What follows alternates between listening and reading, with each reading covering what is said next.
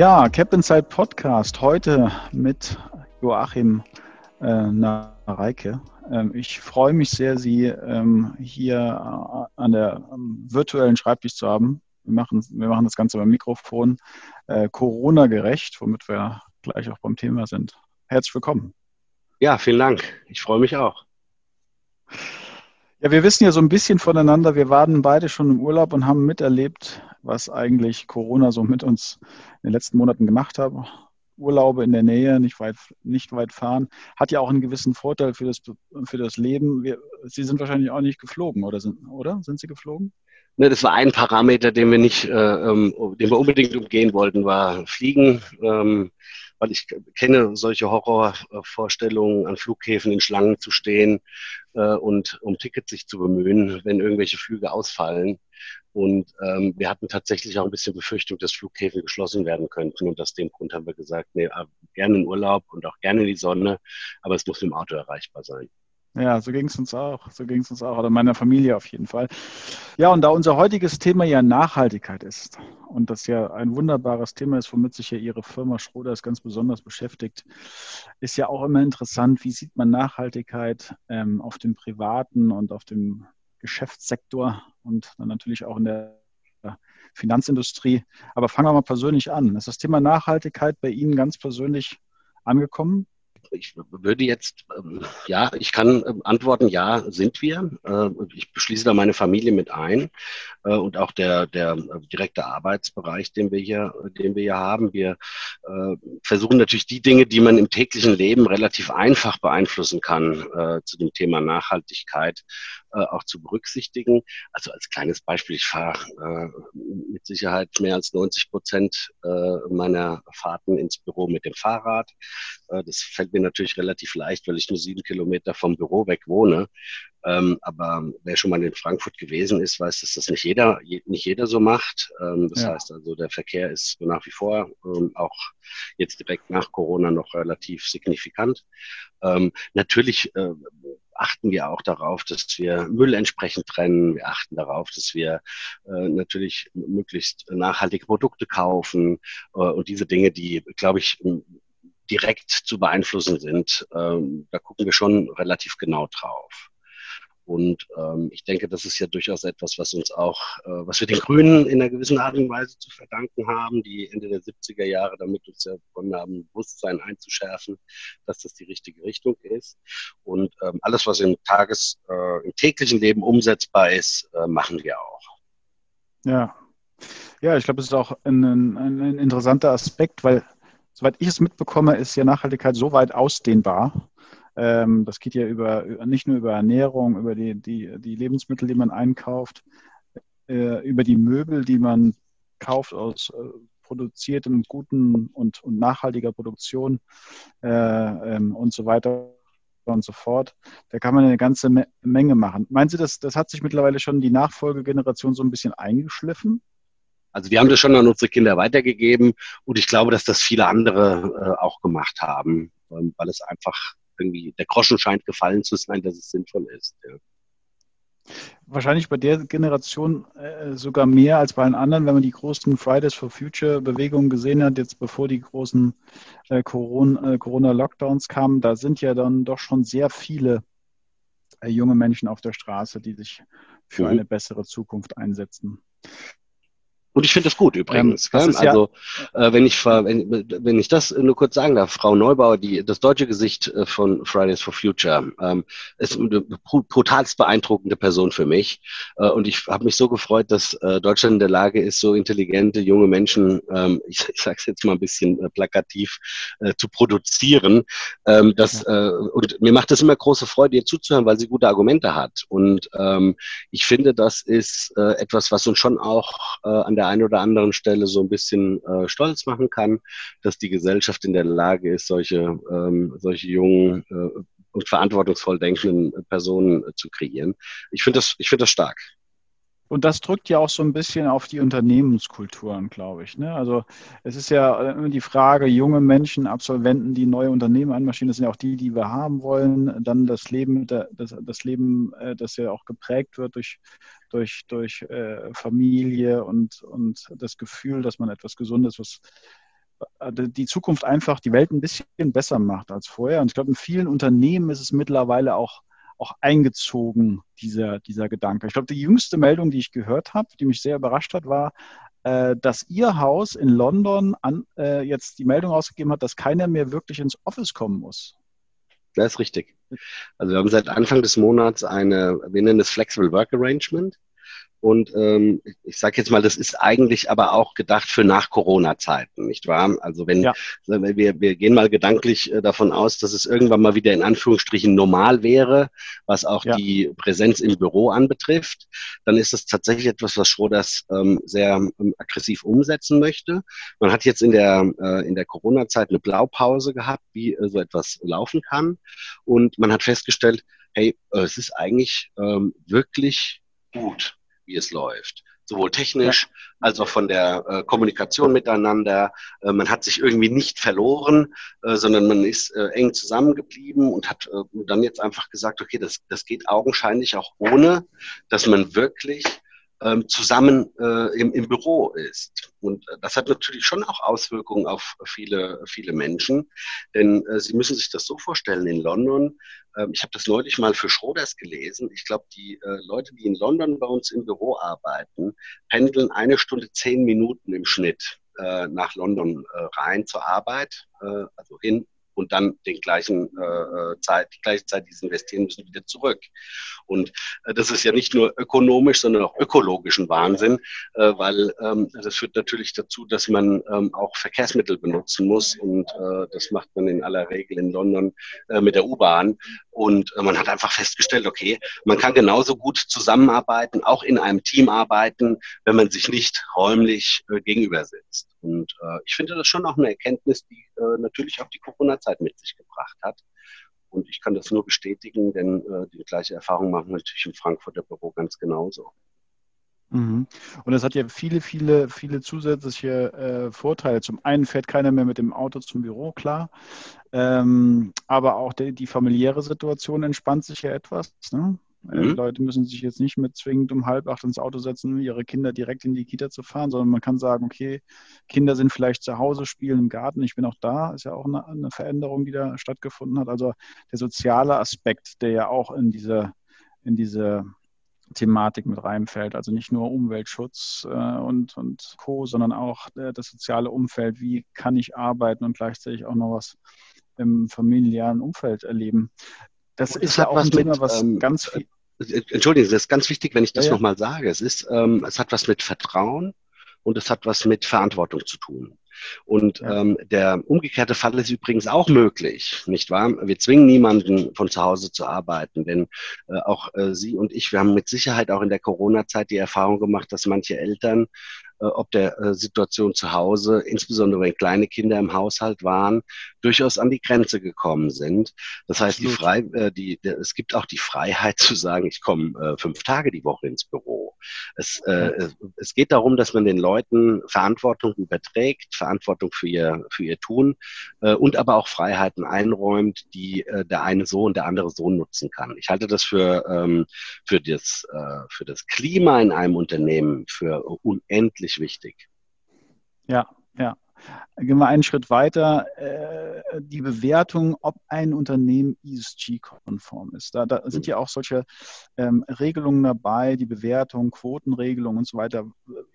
Was glauben Sie, ist das etwas, was Schule machen wird oder ist das etwas, was man irgendwann nochmal in Frage stellen wird, ob es sinnvoll ist? Nun, ich, ähm, äh, ich, ich glaube, dass das Schule machen wird und zum Teil auch schon Schule macht. Also Schroders, äh, wir haben ein, eine, eine Überschrift zu diesem ganzen Thema. Mhm. Und äh, wir sagen, wir, wir, wir glauben und wir glauben zu wissen und wir gehen davon aus, dass Unternehmen, die sich nach ähm, nachhaltigen Kriterien aufstellen, ausrichten, ihr Geschäftsmodell äh, oder in ihrem Geschäftsmodell nachhaltige Kriterien berücksichtigen, äh, über kurz oder lang die besseren und erfolgreicheren Unternehmen sein werden. Das ist die Überschrift. Mhm. Und bessere und erfolgreiche Unternehmen, erfolgreichere Unternehmen führt natürlich in aller Regel auch automatisch zu einem, äh, zu einem attraktiveren äh, Aktienkurs beispielsweise oder zu äh, niedrigeren äh, Zinsen, wenn sich Unternehmen Geld leihen wollen. Und äh, wir, wir glauben einfach, dass das ähm, etwas ist, was über allem erstmal steht. Und die Aufgabe eines aktiven Managers, wie Schroders es ist, besteht natürlich dann darin, Methoden zu entwickeln, wie wir auch herausfinden können, ob diese Unternehmen tatsächlich sich so ausrichten oder dass möglicherweise nur die Investor Relations Abteilung sagt, dass sie so ausgerichtet sind. Und ich glaube, da beginnt dann die, äh, die Arbeit im Grunde für ein aktives Haus, äh, genau das herauszuarbeiten. Wo fangen Sie da an? Also ist es, ist es der, der, der Ist-Zustand? Ist es, das hört sich jetzt so ein bisschen nach an, dass Sie auch danach gucken, wie die Tendenzen im Unternehmen sind. Absolut. Äh, ähm, das, ist eine, das ist genau die, die One Million Dollar Question. Ähm, okay. Also was völlig klar ist, wir bei Schroders beginnen bei dem Ist-Zustand äh, und schauen uns tatsächlich ein Unternehmen an, wie ist es aktuell aufgestellt. Wir schauen uns aber zeitgleich auch an, wo kommen die, wo kommen die her und wo wollen sie hin. Ich nenne Ihnen ein Beispiel, was ähm, sicherlich sehr kontrovers diskutiert wird. Ähm, nehmen wir das Beispiel Amazon. Ähm, Amazon äh, ist, glaube ich, wenn, wenn Sie und ich, äh, wir uns so über Amazon unterhalten würden und die, die Schlagzeilen der letzten Jahre uns von Amazon anschauen, wenn wir nicht so viel Positives finden, was die in Deutschland äh, kreiert haben, zum Thema, wie äh, behandle ich meine Mitarbeiter, wie bin ich aufgestellt ähm, und, und, und. Ähm, das ist aber nur die eine Seite der Medaille. Die andere Seite der Medaille ist beispielsweise so ein Unternehmen wie Amazon, das übrigens mehrere Zehntausend Pakete pro Tag weltweit verschickt. Ähm, hat natürlich, wenn Sie äh, von traditioneller äh, Lieferung der Pakete ausgehen, wenn ein äh, LKW oder ein 7,5 äh, Tonner oder ein Lieferwagen bei Ihnen vor die Haustür fährt, das ist ein Dieselauto, der hält an, der Fahrer rennt raus, bringt Ihnen das Päckchen und fährt dann wieder weiter zum nächsten. Wenn jetzt Amazon mit diesen mehreren 10.000 Päckchen, die die am Tag ausliefern, wenn die ähm, sagen, wir unsere komplette Flotte auf elektronische, äh, Entschuldigung, elektrische äh, Lieferung äh, ausrichten, dann können Sie sich ungefähr vorstellen, welchen Impact diese Veränderung äh, insgesamt haben wird. Das heißt, uns sind Unternehmen natürlich auch total wichtig, die vielleicht im Moment noch nicht alles richtig machen, aber wirklich ernsthaft Pläne haben, das zu verändern. Und je größer diese Unternehmen sind, desto größer ist der Impact, den dieses Unternehmen dann durch diese Veränderung auf die Gesellschaft, auf die Allgemeinheit haben wird. Und ähm, das gilt für, für viele, viele Unternehmen. Nestle ist ein nächstes Beispiel. Äh, wenn die, äh, die haben seit 2017 einen neuen CEO bekommen, der wirklich äh, Nestle um äh, verändern möchte äh, in Richtung Nachhaltigkeit. Das wird ein langer Weg sein, aber wenn es Nestle gelingt, das umgesetzt zu haben, dann äh, müssen wir natürlich ganz klar davon ausgehen, dass der Einfluss, den Nestle dann dadurch äh, äh auf die Gesellschaft und auf die Umwelt hat, natürlich riesengroß sein wird. Insofern ist es so ein Mixed-Bild äh, zwischen dem Ist-Zustand äh, und dem Zustand, wo ein Unternehmen hin möchte. Ist auch gleichzeitig natürlich auch ein, ein, ein Treiber, denn äh, alles, was zuliefert, alles, was damit verbunden ist, wird natürlich nicht äh, wahrscheinlich in die Kette aufgenommen, wenn es nicht auch nachhaltige Themen erfüllt, nachhaltige Ressourcen, oder? Absolut. Das wird im Endeffekt übrigens ähm, interessanterweise wieder der, ähm, der Konsument entscheiden, nicht wahr? Äh, mhm. weil wenn der Konsument sagen würde, der, der kürzt den Weg von Amazon beispielsweise ab und sagt, du, ich kaufe nur noch Artikel, wenn ihr Elektrovehicles einsetzt. Ich weiß, dass es naiv ist zu glauben, dass das wirklich passiert, aber es könnte ja zumindest sein dann ähm, mhm. wäre das äh, eine Geschichte, die relativ schnell umgesetzt wird. Und ähm, ich glaube, dass wir als Konsumenten natürlich schon einen großen Einfluss auf viele Dinge haben, die auf dieser Welt geschehen. Äh, und das machen die, der Druck der, für die Firmen und auf die Firmen wird natürlich nochmal äh, ungleich höher, wenn der äh, Konsument auf der Seite auch noch unterwegs ist.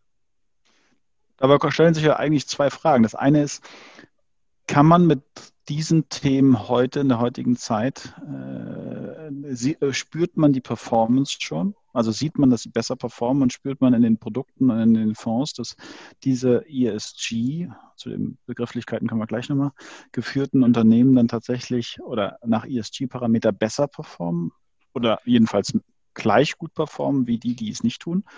Und mhm. erwarten mhm. wir noch eine weitaus bessere Performance, wenn alle Kriterien noch weiter erfüllt werden?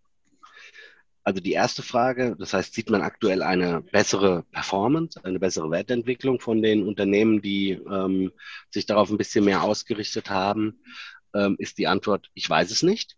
Mhm. Ähm, es gibt auch keine wirklich verlässliche Studie darüber. Das hat ein bisschen was damit mhm. zu tun, dass äh, Langzeitstudien natürlich dann erst greifen, wenn sie nicht kurzfristig betrachtet werden, sondern eben, wenn wir, äh, wenn wir äh, tatsächlich mal, keine Ahnung, 10, 15, 20 Jahre in Rückspiegel gucken können.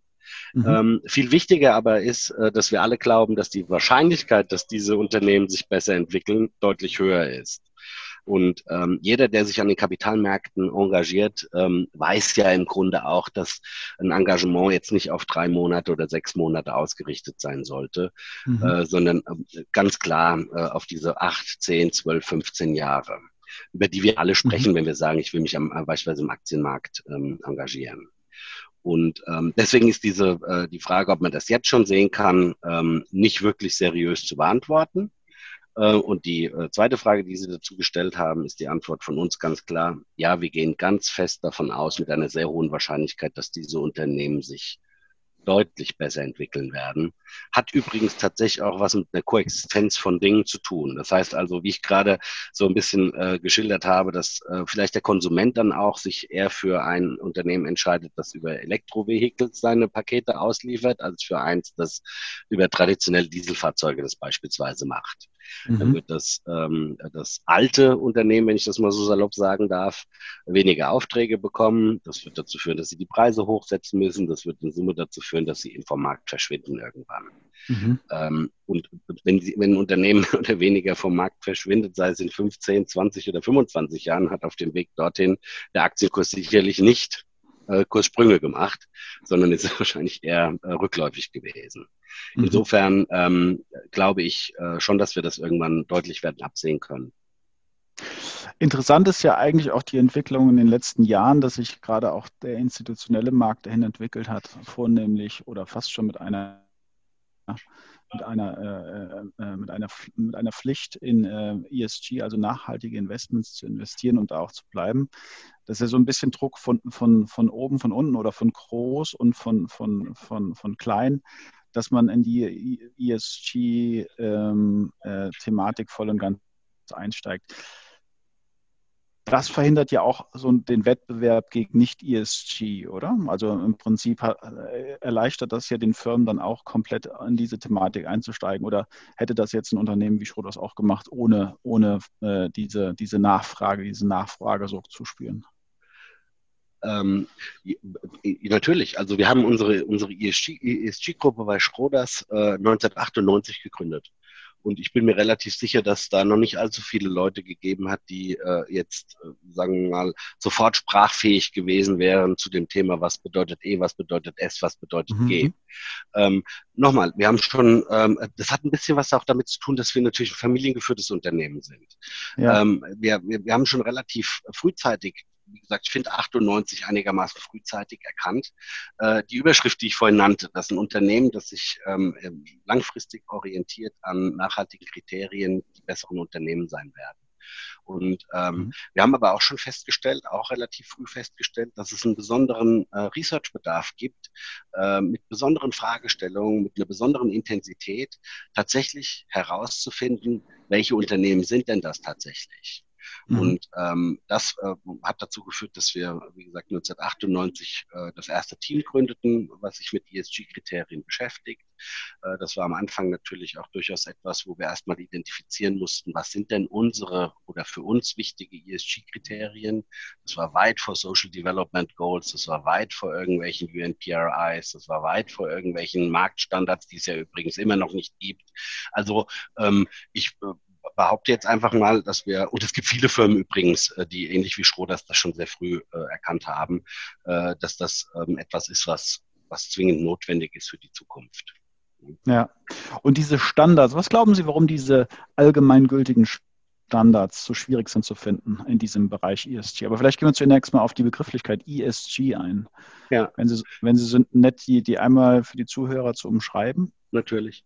Also I steht, äh, das E steht für Environmental, also sprich alles, was die, was die Umwelt äh, anbetrifft. Das S steht für Social, also alles wie, wie sozial ist ein Unternehmen in den äh, unterschiedlichsten äh, Abwandlungen. Und das G steht für die ähm, Corporate Governance, das heißt, wie ähm, sauber wird ein Unternehmen äh, tatsächlich geführt und ähm, wie ähm, geht das äh, Unternehmen dann auch tatsächlich mit, mit sagen wir mal, Lieferanten, Kunden und anderen Dingen um. Also da, so erklärt sich das ESG.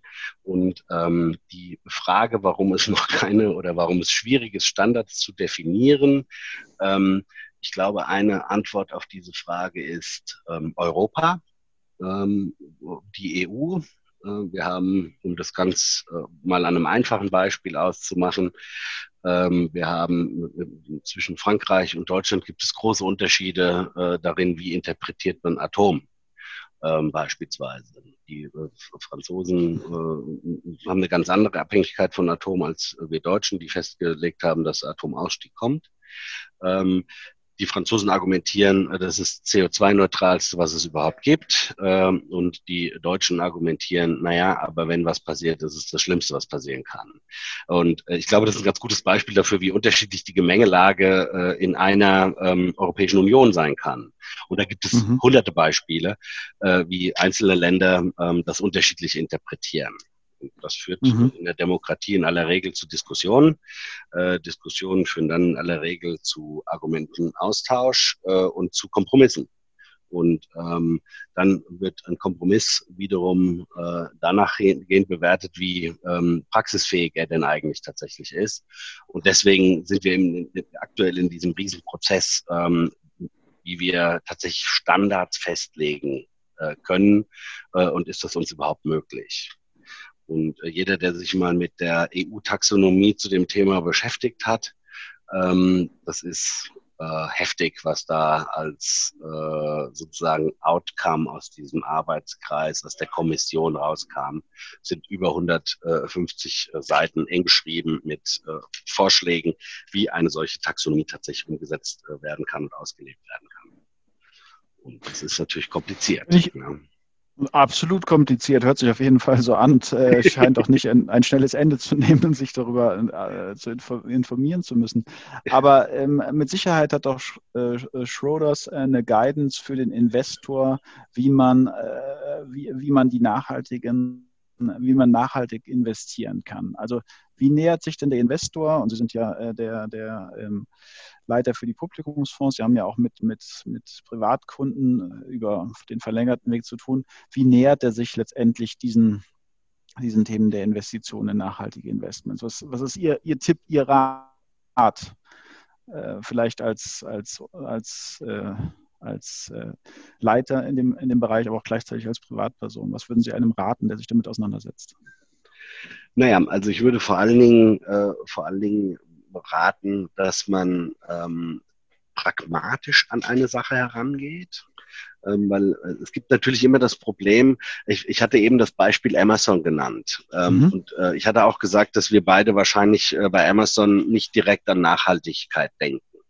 Ich hatte aber, glaube ich, äh, versucht zu erklären, warum wir äh, beispielsweise bei Schroders der Meinung sind, dass das ein Unternehmen ist, das einen großen Einfluss auf die zukünftige Nachhaltigkeit äh, haben kann. Ähm, und ich, ich glaube, dass viele Anleger und viele Investoren tatsächlich den Ist-Zustand ausschließlich sich anschauen. Ja. Äh, und der Ist-Zustand ist, äh, ist natürlich bei vielen Unternehmen nicht gut in Bezug auf die Nachhaltigkeit. Ähm, aber die Unternehmen lernen. Und die Unternehmen lernen übrigens auch durch Investoren äh, weil Schroders verwaltet 600 Milliarden Euro äh, weltweit. Und wenn wir mit Unternehmen sprechen und ihnen sagen, wie sie äh, ihr Geschäftsmodell adjustieren müssen, damit sie auch bei uns als nachhaltig eingeschätzt werden, ähm, die, da steigt die Bereitschaft, gegebenenfalls sich mal über sein eigenes Geschäftsmodell Gedanken zu machen. Äh, also wir engagieren uns tatsächlich auch mit den Unternehmen. Und ähm, es ist natürlich furchtbar schwierig für, ähm, für einen Privatkunden tatsächlich zu unterscheiden, welches Produkt ist nachhaltig oder welches Produkt ist als nachhaltig einkategorisiert. Und da gibt es mittlerweile schon, ähm, wie ich finde, ganz, ganz gute ähm, Ratingagenturen, die sich damit auch beschäftigen und die äh, gewisse Ratings für äh, nachhaltige Investitionen festgelegt haben. Äh, und daran kann man sich sicherlich ähm, ähm, vom Ausgang her mal ähm, tatsächlich orientieren. Und ich weiß auch, dass es viele Bankvertriebe und Vertriebe gibt, mit denen wir zusammenarbeiten, die nochmal eine gesonderte Nachhaltigkeitsprüfung von unterschiedlichen Produkten vornehmen, äh, um tatsächlich äh, auch nur die Produkte auch anzubieten in diesem, in diesem Bereich, die äh, wirklich nachhaltig äh, sind, äh, unter, den, unter den aktuell gültigen Bedingungen, sagen wir es mal so. Ja, äh, klar ist, und das, ähm, da gibt es auch gar kein Sprechen drüber, das ist im Moment ein Prozess. Das ist ein, ein, ähm, ein, ein Weg, der noch relativ weit ist, äh, bis man das tatsächlich auch sauber einkategorisiert hat. Ähm, aber ich glaube, es gibt schon sehr, sehr viele Anhaltspunkte, an denen man sich, äh, an denen man sich sehr gut orientieren kann. Ein, ein Klimawandelfonds wird in aller Regel nicht, nicht nachhaltig sein. Ähm, äh, genauso wie ein Fonds, der sich mit äh, erneuerbaren Energien oder mit der Energiewende beschäftigt. Äh, insofern äh, sind das schon mal, man kann sich am Namen schon mal ganz gut orientieren äh, und dann hat man auch die Gelegenheit, gemeinsam mit seinem Berater in die Tiefe zu gehen und sich das ein bisschen näher anzuschauen. Mhm. Letzte Sache, die, ich, die mich interessiert, und ich glaube, dann haben wir, sind wir schon so langsam über, über, den, über die geplanten 20 Minuten raus. Bis dahin sehr spannend. Ähm, glauben Sie, wenn ich äh, jetzt in die Zukunft gucke und, und äh, die, die Nachhaltigkeit äh, äh, mir in zwei Jahren angucken würde, dass die Schritte so groß sind, dass man die heutigen Produkte nicht mehr kaufen würde? Also glauben Sie, äh, darauf zielt meine Frage ab, dass sich die Entwicklung in diesem Thema der Nachhaltigkeit, Unternehmen und nachhaltigen Investments so schnell entwickeln wird, dass es ein ganz anderes ganz anderen View auf die Produkte gibt, wie Sie eben zum Beispiel von Amazon gesprochen haben, in zwei Jahren? Oder was glauben Sie, wie lange das noch braucht, bis man in, in, in die Phase kommt, dass man sagt, das ist also, da gibt es gar, gar nichts mehr, was man irgendwie noch nicht nachhaltig definieren könnte? So vom Gefühl, was ist Ihre persönliche Meinung dazu? Tolle Frage. Ähm, also ich weiß jetzt nicht, zwei Jahre gehen schnell rum. das, äh, ich glaube, es wird, ähm, nein, ich weiß, es steht und fällt natürlich die Akzeptanz dieser Geschichte steht und fällt auch grundsätzlich immer mit einer Wertentwicklung. Äh, denn, denn eins ist völlig klar, wir sind nicht naiv. Ähm, angenommen, man hätte jetzt äh, ein, ein, ein, Portfolio von nachhaltigen Produkten sich ausgesucht äh, und äh, freut sich total, dass man was Nachhaltiges äh, entdeckt hat und irgendein Rating hat dann noch gesagt, hey, das ist super nachhaltig, was du da machst. Ähm, ich verliere aber 20 Prozent äh, mit diesem äh, Portfolio und ein nicht nachhaltig ausgerichtetes Portfolio gewinnt 10 Prozent. Ich glaube, dass dann die Akzeptanz weniger wird. Ähm, insbesondere wenn man sich den Zeitraum zwei Jahre anschaut, denn ich hatte ja gesagt, dass ihr alle davon ausgeht, dass man ein bisschen langfristiger orientiert sein muss. Ich glaube, dass das mhm. ähm, äh, grundsätzlich etwas ist, was sich nicht mehr aufhalten lässt, äh, weil es schlicht und ergreifend sinnvoll ist. Und ähm, ob das sich dann auch im Endeffekt äh, brutalst materialisiert, wird, wird man sehen müssen. Und auch in welchem Zeitraum es sich materialisiert, wird man sehen müssen. Aber ich bin in der Tat der Meinung, dass das etwas ist, was die ähm, Geldanlage der nächsten, nächsten Jahre signifikant beeinflussen wird. Und ähm, wissen Sie, ähm, bis vor kurzem konnten wir wahrscheinlich noch äh, und jetzt müssen wir. Und äh, müssen ist ja immer so ein bisschen äh, ultimativer als können. Ähm, und müssen führt jetzt auch zu einem hohen politischen Willen, der übrigens dahinter steckt, äh, der vielleicht vor drei Jahren, vor vier Jahren oder vor fünf Jahren in der Form noch nicht so vorhanden gewesen ist. Und äh, der politische Wille ist nicht erst seit Ursula von der Leyen und ihrem Green Deal ähm, sehr, sehr, sehr, sehr groß. Ähm, und das, das führt unserer Einschätzung nach auch dazu, dass es in, ähm, in wenigen Jahren wahrscheinlich kaum noch andere Produkte gibt, als welche, die äh, wirklich auf Nachhaltigkeit ausgerichtet sind. Dann sage ich an dieser Stelle herzlichen Dank, Herr Nareike. Ich habe äh, zu danken. Hat Spaß gemacht.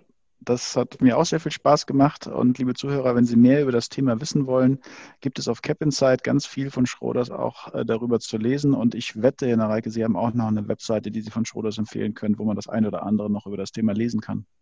Ja, immer, äh, immer www.schroders.de und dann haben wir einen Unter, Unterbereich Nachhaltigkeit. Äh, da sind extrem viele auch Research-Artikel und Papers drin, die total spannend sind von Palm Oil, Zucker, über Gesundheit bis hin natürlich zum, zum, äh, zur Umwelt. Ähm, das macht immer Freude, da reinzuschauen und ich freue mich, wenn Sie das tun. Dann herzlichen Dank und äh, dann ein nachhaltiges äh, Reisen auch für die Zukunft. Bis dann. Herzlichen Dank. Alles Gute für Sie. Tschüss. Für Sie auch. Tschüss.